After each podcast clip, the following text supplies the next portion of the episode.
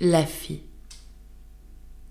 Certaines filles, un peu trop fières, prétendaient trouver un mari jeune, bien fait et beau, d'agréable manière, point froid et point jaloux. Notez ces deux points-ci. Cette fille voulait aussi qu'il eût du bien, de la naissance, de l'esprit, enfin tout. Mais qui peut tout avoir?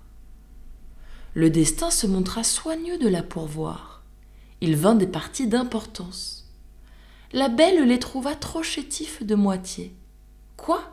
Moi? Quoi? Ces gens-là? L'on radote, je pense. À moi les proposer?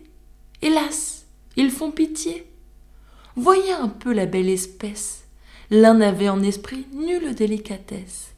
L'autre avait le nez fait de cette façon-là. C'était ceci, c'était cela. C'était tout, car les précieuses font dessus tous les dédaigneuses. Après les bons partis, les médiocres gens vinrent se mettre sur les rangs. Elle de se moquer. Ah, vraiment je suis bonne, de leur ouvrir la porte. Ils pensent que je suis fort en peine de ma personne. Grâce à Dieu, je passe les nuits sans chagrin, quoiqu'en solitude. La belle se gré de tous ses sentiments. Là je la fis déchoir. Adieu tous les amants.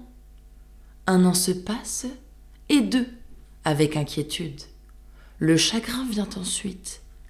Elle sent chaque jour déloger quelques ris, quelques jeux, puis l'amour. Puis ses traits choquer et déplaire, puis s'en sortent de phare. Ses soins ne purent faire qu'elle échappât au temps. C'est un signe larron. Les ruines d'une maison se peuvent réparer. Que n'est cet avantage pour les ruines du visage? Sa préciosité changea lors de langage. Son miroir lui disait Prenez vite un mari. Je ne sais quel désir le lui disait aussi. Le désir peut loger chez une précieuse. Celle-ci fit un choix qu'on n'aurait jamais cru, se trouvant à la fin toute aise et toute heureuse de rencontrer un malotru.